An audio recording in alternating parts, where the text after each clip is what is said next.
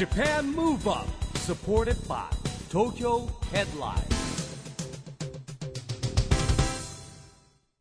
明けましておめでとうございます。日本元気にプロデューサーの一木広治です。明けましておめでとうございます。ナビゲーターのちぐさです。東京 FM ジャパンムーブアップこの番組は日本を元気にしようという東京ムーブアッププロジェクトと連携してラジオでも日本を元気にしようというプログラムです。はいまた都市型メディア東京ヘッドラインとも連動していろいろな角度から日本を盛り上げていきます、はい。さあ市木さん、うん。2021年がスタートいたしました。いよいよ始まりましたね。去年はいろいろありましたけれども、まだねいろいろあるさなかでもありますけど、がまあ、やっぱりね、えー前を向いて工夫をして改善していくってことですね、うん。うん。そうですね。まあ明るい方を向いて、一応ねいよいよ今年はオリンピック・パラリンピックも開催予定でございますんで。はい、そうだ。うん。我々番組スタート当初からね、はい。オリンピック・パラリンピックを目指してはい。というのを掲げていましたので、ぜひ実現してほしいですね。すねさあそんな新年一発目のジャパンムーブアップはメルセデスミー東京で行われた公開録音の模様をお届けしたいと思います。市木さん先週2020年ラストで前半をお届けしましたが、うんはい。新年一発目、まあ後半今年は後半はい。でスタートしたいと思います、ゲストはミュージシャンのみやびさんです。それでは公開録音後半の模様をお楽しみください。Japan Move Up supported by Tokyo Headline.この番組は東京ヘッドラインの提供でお送りします改めまして今日の Japan Move Up は東京六本木にあります Mercedes me 東京での公開録音の模様をお届けしています。ゲストはミュージシャンのみやびさんです。引き続きよろしくお願いいたします,、はいよろしくお願お願いします。さあ実はですね事前にみやびさんへの質問を募集しておりまして、はい。えーたくさんいただいているのでちょっとお時間が許す限り数問伺いたいと思います、はい。もちろん。えーまずは1問目みやびさんが自粛期間中にハマったことはありますか？というご質問いただいてます。えー、いっぱいありますよ。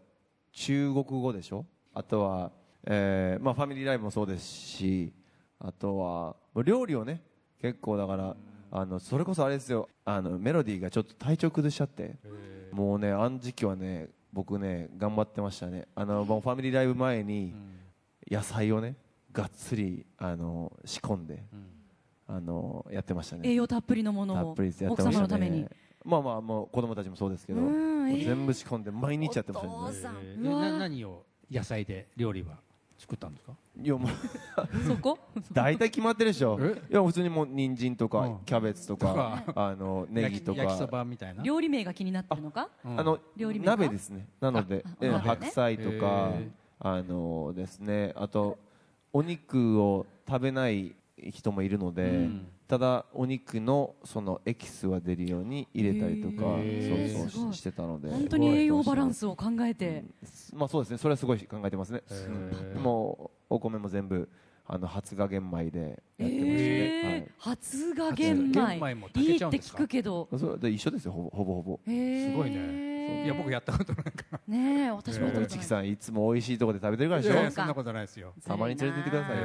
はいでもじゃあ、自粛期間中は本当にね。ねお忙しくいろいろとねあと虫虫蒸すのハマりましたね虫最強ですね。虫。ね。いやいやお野菜とかそれこそね温野菜。いいですね。虫あいやなあの鍋が最強かなと思ってたんですけど、うん虫結構最強ですね。なんか栄養価的にもね蒸すといいって言いそうますですね。もんね。あの煮たりする。逃げないんで、うん。まあ落ちるんですけど、うん。あの逃げないので結構いいですね、いやでももちろんあの奥様も体調は戻られて大丈夫だったんですよね。はい、あのてかあのー来年ねあの第三子が。あーおめでとうございます。おめでとうございますもう結構ねあのぬるっと発表したんでぬるーっと。あんまこうニュースになってないんですけどぬるーっと発表していい感じにはい、うわーじゃあこれでま今た日発信したね。大幅に拡散しますね、はいわあでもねえ楽しみ。なんかでも上のお子さんお二人がすごい素敵なお名前だから3人目の名前へのプレッシャーがすごそう。なんですよね。ねえ。結構ねそこの期待は感じてますね。やっぱり韻を踏む感じに今なってるじゃないですかね。ねちょっとあのなんていうんですかあの D DQN ネームに行かないといけないのかなみたいな。ちょっと期待を感じてますけど。いやいやうん。まあでもあの僕的にはね何よりもその10歳離れてるっていうのは。あそっか一番上が11歳でいら10っしゃる歳ですよ。ねこれもう一世代まあ20歳としたらもう半ねワンデケでしょ？10歳ね。10, 10歳でしょ？この10歳差っていうのがどうえー。どうでもうち2出てくるのか。番目と3番目10歳離れてる嘘。どうですか？いやちょっとね甘やかしすぎたって言われちゃいましたからね。やっぱ結果的に。末っ子が結果的に。そのいや僕はねその人間って先天的後天的なそのものがあるじゃないですか、で僕もやっぱり生まれた時に親からうもらったその DNA 遺伝子っていうのと、う生まれてから自分で培ってきた後天的なそのスキルとかあるじゃないですか、でそれがどれだけ反映されているのか。例えば自分の娘たちにも、もちろんその後天的にその自分が得たものってすごい出てるわけじゃないですか、性格もそうだし、はい。ってことはこの10年間の間に僕が得たことっていうのは、この新しいベイビーには反映されてるのだろうかなるほど。科学的なそれすごい研究テーマですね。だってこの10年間で僕もまあ変わってますから、確かに。この10年前の自分の DNA と、この2020の DNA って違うわけでしょ？違いますね。着眼点すごいですね。そう。で生まれてきたらもういきなり中国語ペラペラってどうしよう あのね多分それはないからだ大丈夫だと思いますけど。料理もすっごいうまくてめっちゃ蒸すみたいな、ニーハオマーとか言われたらどうしようかなみたいな、えー ああどんなお子さんになるのか楽しみそれは。いやでもね10個ぐらい離れてるとうちなんかやっぱり上の兄弟がなんかもう第2第3の母親になっちゃうね。そうですね。それはあのーそうなるだろうなと思ってますね、うん。でもやっぱそれはいいですよね、うん。上のお子さんたちにもたくさん手伝ってもらって、ええみんなで。やっぱりね今の世代なかなかそのなんていうんですか大きな家族で住むことってないじゃないですか,、ないらね。うんなのでその世代が違うファミリーメンバーがいるっていうことはすごく大事なことだし、ね、本当はねおじいちゃんおばあちゃんとか、うん一緒に入れるといいんですけどねと思いますけどはい。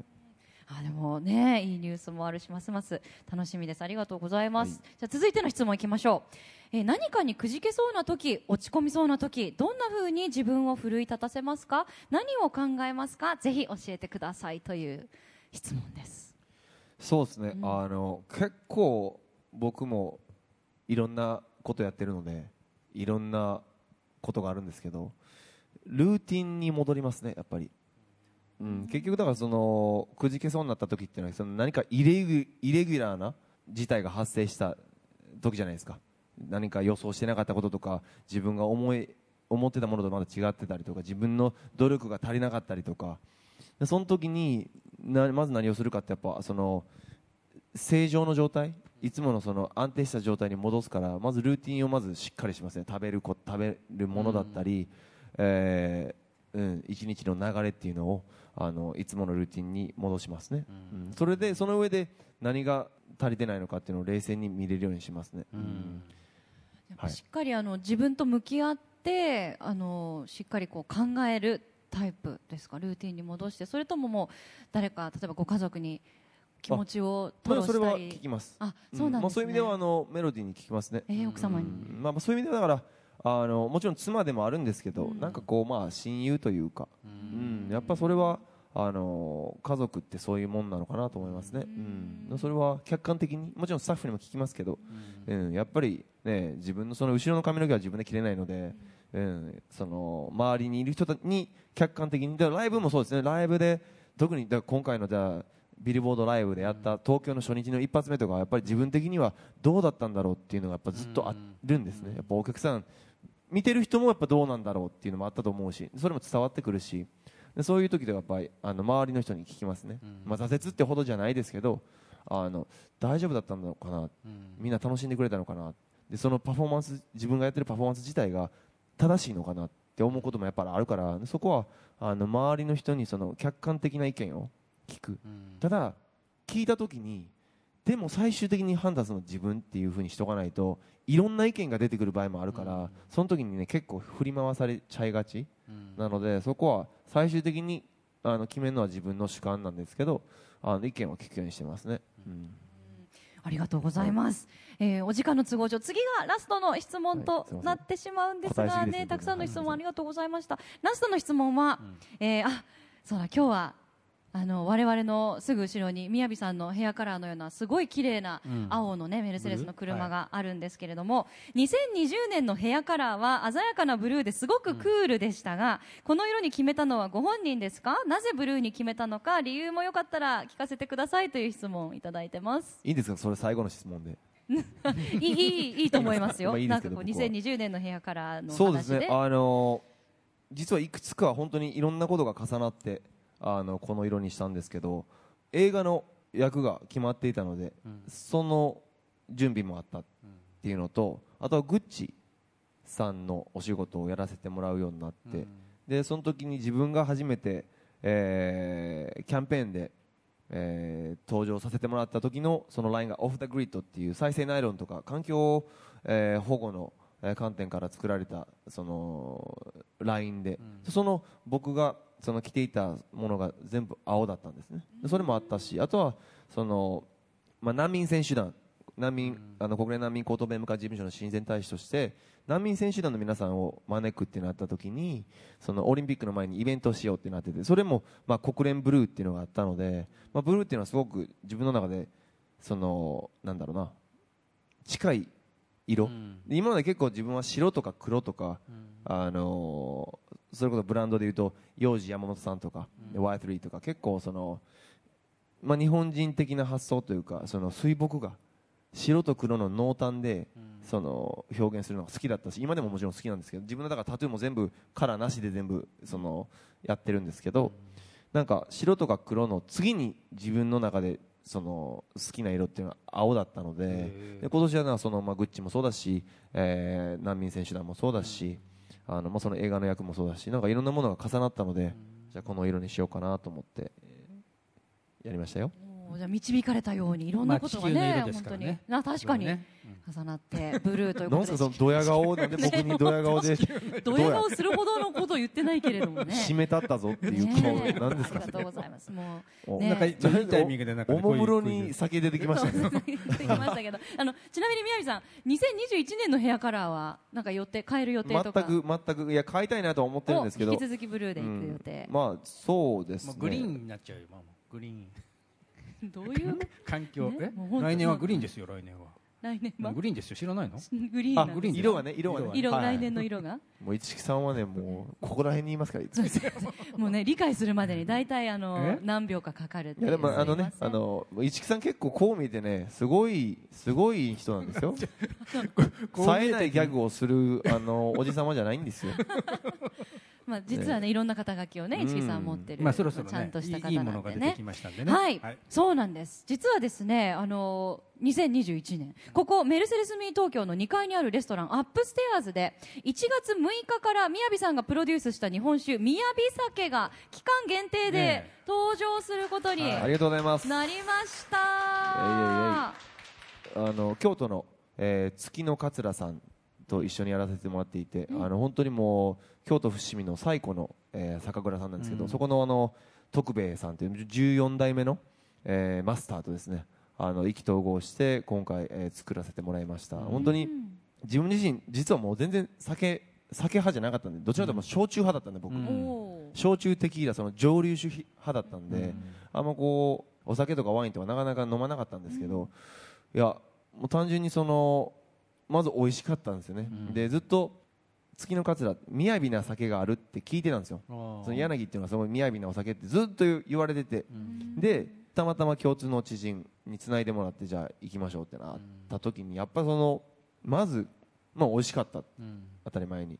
でそのスタンスというか酒造りのまず深さ、こんなにこの工程を踏んでもう朝も、ね、3時とか4時から仕込んでずーっと作る、まあ、それはまあ他のそのワインとかも一緒ですけど、まあ、その工程のその入念さというかその込める熱意にまず衝撃を受けたしでこのスタンダードの味がすごく自分のそのスタンスというか、結構甘いお酒が結構世界的に今流行ってるんですけどこれって香りはすごく甘いんですけど飲み口はすごい鋭いんですよね。だからあの食事とすごい合うんですよね。でその考え方ってすごく僕はかっこいいなと思って。でそのなんかその鋭さとその甘さをこう兼ね備えた雅なお酒っていう。で僕もまあねいろんなその表現方法の中でスラップもするしますけど、まあ、やっぱり自分のあの奏でる旋律で聴いてくれる人たちを包み込みたいっていう気持ちもあるしそういう意味ですごくハモってるなと思って。で今回やらせてもらいましたね。はい。へえねまさかの音楽性のこともともリンクしてやったその実現したプロジェクトなんですね、二種類あるんですいやか4種類です。あ四種類あるんですね。そうです。一応2種類しかね。今そうです。手元に二種これ類ですが。書いたのは雅ですか？いやこれはねあの古書から。へ800年前ぐらいのなんかねへ文字をそのまま持ってきて。いう字を。はい。すごいね。800年前から雅すごいね。800 800年そうですね。前からはいそういう意味では、まあ、このあの名前の持つ意味というか強さ、ね。まあ、本当にうん。この漢字っていうかこの「雅」っていう言葉自体が、うんそのしなやかさとその強さをその、ね、どちらも兼ね備えるっていう意味もあるので、そういう意味では本当にぴったりだなと思ってうん。あの作らせてもらいましたね。はい。宮城さん本当海外での活動も本当に多いのでやっぱこう海外でもねうん。日本酒ってやっぱりメジャーで人気な方多いですものね。人気ですしもっと人気になる、ね。あのポテンシャルを秘めてると思いますね。ねなんでもうん。本当この宮城酒でもよりねお酒が広まるといいですね世界のいや実際本当にそこが結構あの焦点でもあって、やっぱり日本の日本酒の方たちって本当に自分たちのパッションを作ることに全部捧げているので、ある種ワインのそのワイナリーの人たちと比べたら商売上手じゃないんですよね、うん。でまあそれはこれ日本のものづくりにも言えますけどやっぱそんなに海外を見てないというか、ん。まあそうなんですよね。うん。そこまでやっぱり気が回らないしただその日本酒自体のポテンシャルっていうのは僕は本当にワインに匹敵する、特にそのペアリングあの食事と合わせた時の、はいその日本酒のあのポテンシャルっていうのはお僕はワインよりも高いんじゃないかなと思っていて。ただそれが世界的にワインほどいってないのは、それは多分、ね、自分たちの発信力もそうだし、うん、そこに対するそこに対する熱意が足りてないんだと思うし、だからそこの部分は僕は多分できると思ったし、うん。なのであの僕はお酒の作り方はプロじゃないですけども、このお酒が生まれてきたそのストーリーと存在意義とそのお酒の良さを伝えるっていう部分に関しては多分僕できるなと思ったんで、あのやらせてもらってますね。本当だから今年海外でもうん。5月のアメリカのうん。そのそういうあるんですよねフェスティバルみたいな、はい。そこでお披露目する予定だったんですよ。そう。そうなんですいやでもね本当日本酒はね人気ですからね。クールジャパンでもね人気だしヨーそうですねロッパでも人気だしうん。ねはい。あの早くねこう日本酒が広まる戻ってくればいいですよね。まあ本当ですそうねですね宮城さんがプロデュースした日本酒、宮城酒は、えーメルセデスミー東京の2階にあります。レストランアップステアーズで1月6日から期間限定で登場しますのでぜひ皆さんチェックしてみてください、はい。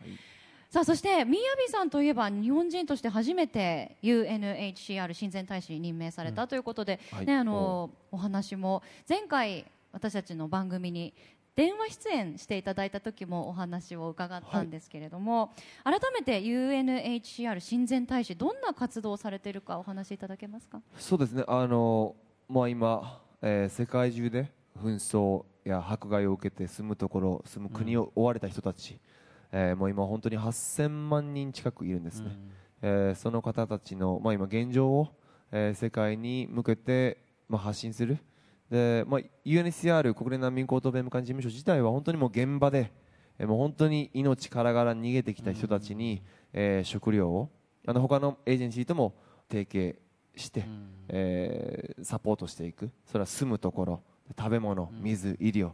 そこら辺のその全部ハンドリングを、えー UNHCR がやってます。でそれを僕たち、えー親善大使が、えーまあ、現地にメディアを連れていくこともありますしで現地のメディアで言葉を、あの発信することもありますしで、まあ、音楽家は音楽ででスポーツやってる人はスポーツでとかさまざまな形でやっぱこの難民問題の、あのなんですか検知というかなかなかねメジャーでなかったりもするので、まあ特に日本だと、まあ日本は特にやっぱり地続きでもないしてあるしでも世界で本当にいっぱい起きてるんですよね。そうなんですよね、あの僕たちが知らないだけで本当にたくさんのあの人たちがほんその自分の知らない国で今過ごしている、だって僕たちもねもう本当に僕たちのような暮らしをしてた人たちが、うん。いきなり家が爆撃されて。爆撃されてなくなっちゃったりね、えー、なその状況っていうのはすごい、うん。あの本当に過酷でそこをね自分たちがうん。なんかできることをうんやっていきたいなと思ってますね。はい。ええ。まあ、そんな中でね、あのあのみやびさんにも参加いただきましたけどね、 beyond 2020 NEXT FORUM っていうですね、はいまあこれもともとオリンピック・パラリンピック1年伸びちゃったんですけど、オリンピック・パラリンピックってスポーツの祭典だけじゃなくてね、それをどうやってこれ今後に生かしていくっていう一応ことになってるんですよ。まあ、そういう中でですね、えーやっぱりこの今、えー分断が起きている中で、日本って唯一の被爆国なんですよね。で、世界から見たらすごい裕福な国なんですよ。で僕らが何かできることがあるんじゃないかということでですねピースコミュニケーションというですね、えープロジェクトを立ち上げたんですけども、まあ、要は基本はコミュニケーションってねコミュニケーションして仲良くなれよ友達になれよみたいなとこだと思うんですけどね、まあ、そんなことで今いろんなことを実は宮城さんとも考えてまして、はい、子ども国連っていうねやろうということで今準備中でですね、はい。えちょっとまたいろいろあの一緒に話なんかしてます。はい。子ども国連っていうの、なんか展望はどういう？展望っていうかね、えー子ども国連って今大学生とか高校生のやつあるんですよ。で僕らね小学生、まあ、日本でいうと小学生。海外は小学生ってないんですけどその年齢の子たちがどんなことを考えてるかっていうのをちょっとですね、えー小学生の子たちに意見交換してもらってやろうというのと国連っていうのは決議するんで、まあ、学校で学級会じゃないんです。何か決めるんですよ。でそれをちょっとね、えー立ち上げてですね毎年やってって9月が国連総会ってニューヨークであるんですよそれに提案していこうっていうちょっとねもうあの聞いてくれるかどうかは別に提案しに行っちゃうというふうに考えてますよおーであの実現したら宮城さんにも参加していただきたいという市木さんは思いなんですよね。いやもう参加してもらってるんですけどね何気に僕はあの名付け親ですからね。あ子供国連の酔っ払って。はいおお、まさか採決されると思ってなかったんですけど。わかりやすいネーミングではあります。はいまあでもなんかね、やっぱりその子供たちが、うん。うん、やっぱ難民キャンプに行って一番心に残るのってやっぱ子供たちの笑顔。うん。でと同時にその子供たちが教育を受け入れ受け入れてないっていう事実、うん。うん、そこがやっぱりなんだろうな。でそれって先進国の中でも僕たちできることってたくさんあると思いますし、でやっぱ教育っていう僕たちもこの次の世代次の次の世代に何を残していけるかってなった時にあの子供たちにたくさんのその選択肢を与えてあげること。もうこれしかないじゃなくてこれもできるこれもできるこれもできるっていうそれは語学もそうですし、でそういったその世界を知るということ。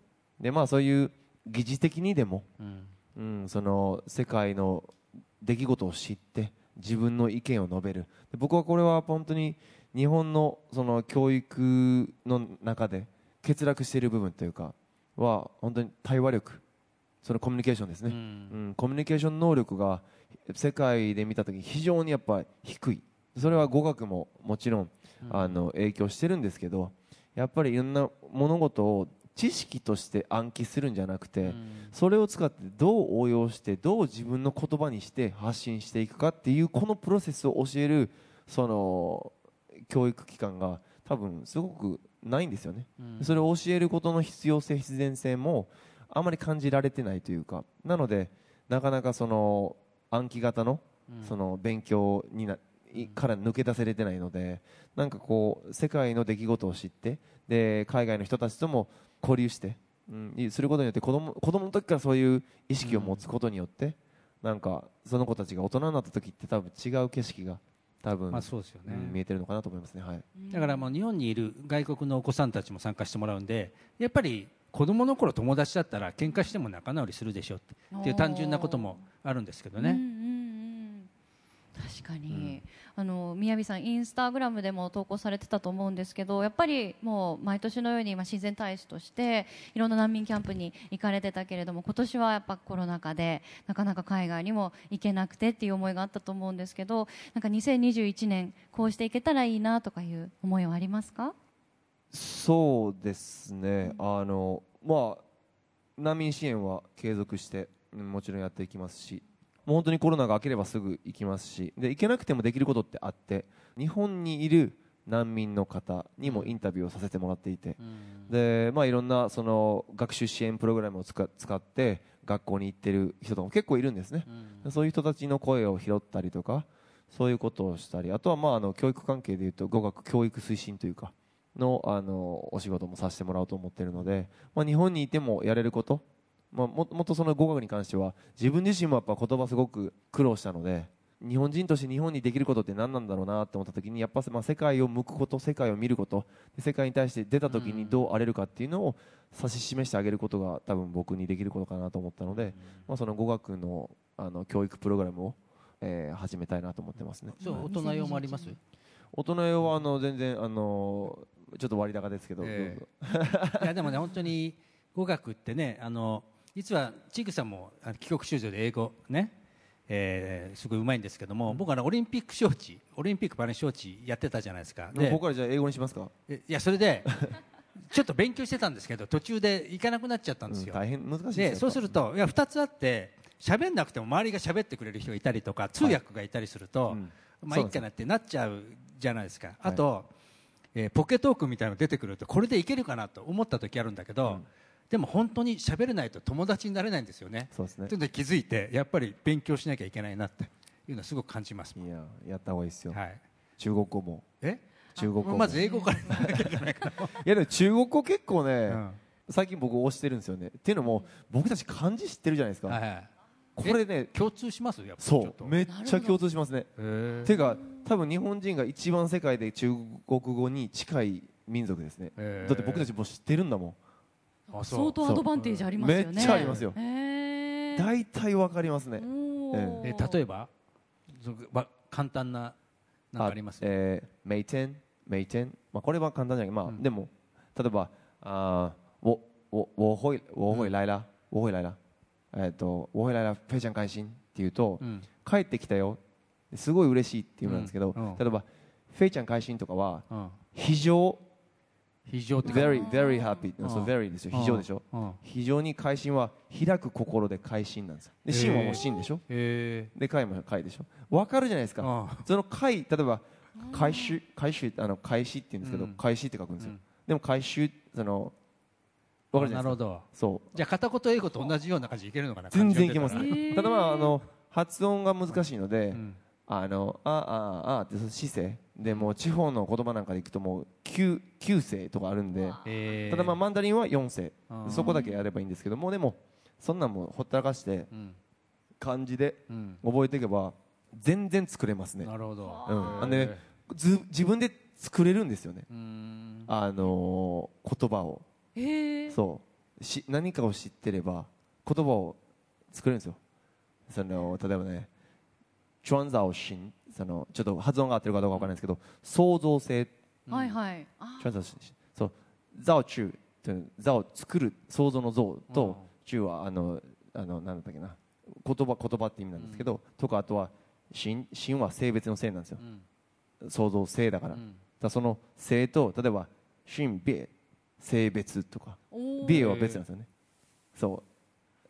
そうそう、to be とか言うと特別、美が美でしょ。だから知ってれば漢字の組み合わせは僕たち知ってるんですよね。あわあそう、これ面白いんですよね。めちゃめちゃ。みやび中国語講座みたいになってきましたね。すごい勉強になる。ーいやでも作るのは中国語じゃないですよね。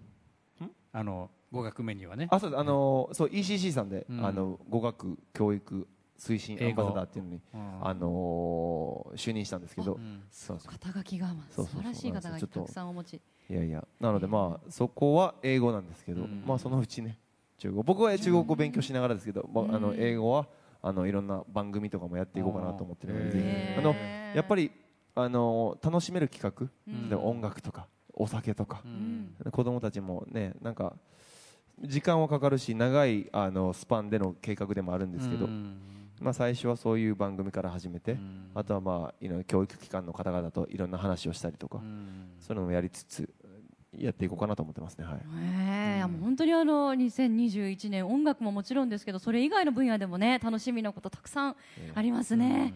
あのご活躍を本当に楽しみにしたいと思います。ということでもうまだまだねお話聞き足りないんですけれども、残念ながらお時間が迫ってきてしまいまして一木さん楽しい時間はね、は毎回あっという間ですね。いやもうちぐささんのリードにね乗ってスムーズに進みましたチキさんも何も基本何もしてないじゃそうなでないんですよずるいんですよ。いやだってすか。基本ぼやいてるだけじゃないですか。本当ですよ。僕が喋るとあんまりないんですよこれなんかもともとね、もともとねもともおとないの客さん気分で遊びに来てるまあでも感じあります市木さんがね本当にあのすごいこのあのジャパンムーブアップもそうですし、はいはい。この子ども国連もそうですし本当にすごい精力的にやられてるから、僕は本当にあのいつも心強いなと思って。いや、はい最後にね盛り上げてくれてありがとうございますねよかったですね。そう実はこの番組僕の番組なんですよね。知ってますちゃんと、うん。でもね大体でもマスコットキャラクターみたいなもんいやですよ、はい。もうねちぐさがもうやっぱり芸達者なんでもうほぼ特にねスタジオではこんなことないんですけどあの外行くともう大体ちぐさが喋ってます、いやいや楽屋来ても一緒じゃないですか、ね、そうなんですけどね。基本そうなんですけどね。まあこんな二人でやってる番組ですが番組ともども引き続きあの宮城さん、は仲良くしてください。よろしはくお願いいたします、こちらこそお願いします。えーというわけで宮城さんを招いてのメルセデスミー東京での公開録音もそろそろ終了と、えーさせていただきます。ぜひあの一言最後にお願いします。そうですね。今やれることを、えー全力でやるもうそれ以外にないと思いますし、まあ、僕自身はアーティストとしてあの音楽、まあ、俳優業、えーファッションそして親善大使として、えー難民支援もそうですし語学も含めてもう今自分にできることすべて、えーやっていくつもりなので、ね、お互い頑張って本当にいい年にできるようにあの頑張っていきましょう。ありがとうございましたはいありがとうございました。どうもありがとうございました。Japan Move Up ここで毎月第2月曜日発行のエンタメフリーペーパー東京ヘッドラインからのお知らせです。東京ヘッドラインのウェブサイトではウェブサイト限定のオリジナル記事が大幅に増加しています。昨年末の人気記事はジェーン・スー新刊で悩める女性にエール悶々と悩むのもその人にとって必要な時間。東京で 4DX が見れる映画館は MX4D との違い新宿の場所も。ジェネレーションズ小森隼人の小森の小言第63弾。68センチの小言。 GENERATIONS 関口メンディーのメンディーのコラムンディ第19回。豆苗。などがよく読まれていました。今年もたくさんの記事を毎日更新で皆様にお届けしていきますのでぜひ東京ヘッドラインウェブをチェックしてくださいね。Japan Move Up 今回はメルセデスミー東京で行われた公開録音後半の模様をお届けしました、い。年をまたいでみやびさんというそことうですね、はい。えーいよいよですねビヨンド2020、えー今年はですね、えー子ども国連立ち上げますんで、まあはい。みやびと一緒にですね、えー子どもたちを通じてこうねもう日本だけじゃなくて世界を元気にしていきたいなと思いますね。はい。ということで本当にいろいろ楽しみな2021年ですね。ジャパンムーブアップ今週はお別れのお時間ですが今年も元気のヒントたくさん見つけていきたいと思います。今年もみんなで知恵を出し合って日本を元気にしていきましょう、はい。ジャパンムーブアップお相手は市木浩二と。ちぐさでした。この後も東京 FM の番組でお楽しみください。それではまた来週。 Japan Move Up supported by Tokyo Headline この番組は東京ヘッドラインの提供でお送りしました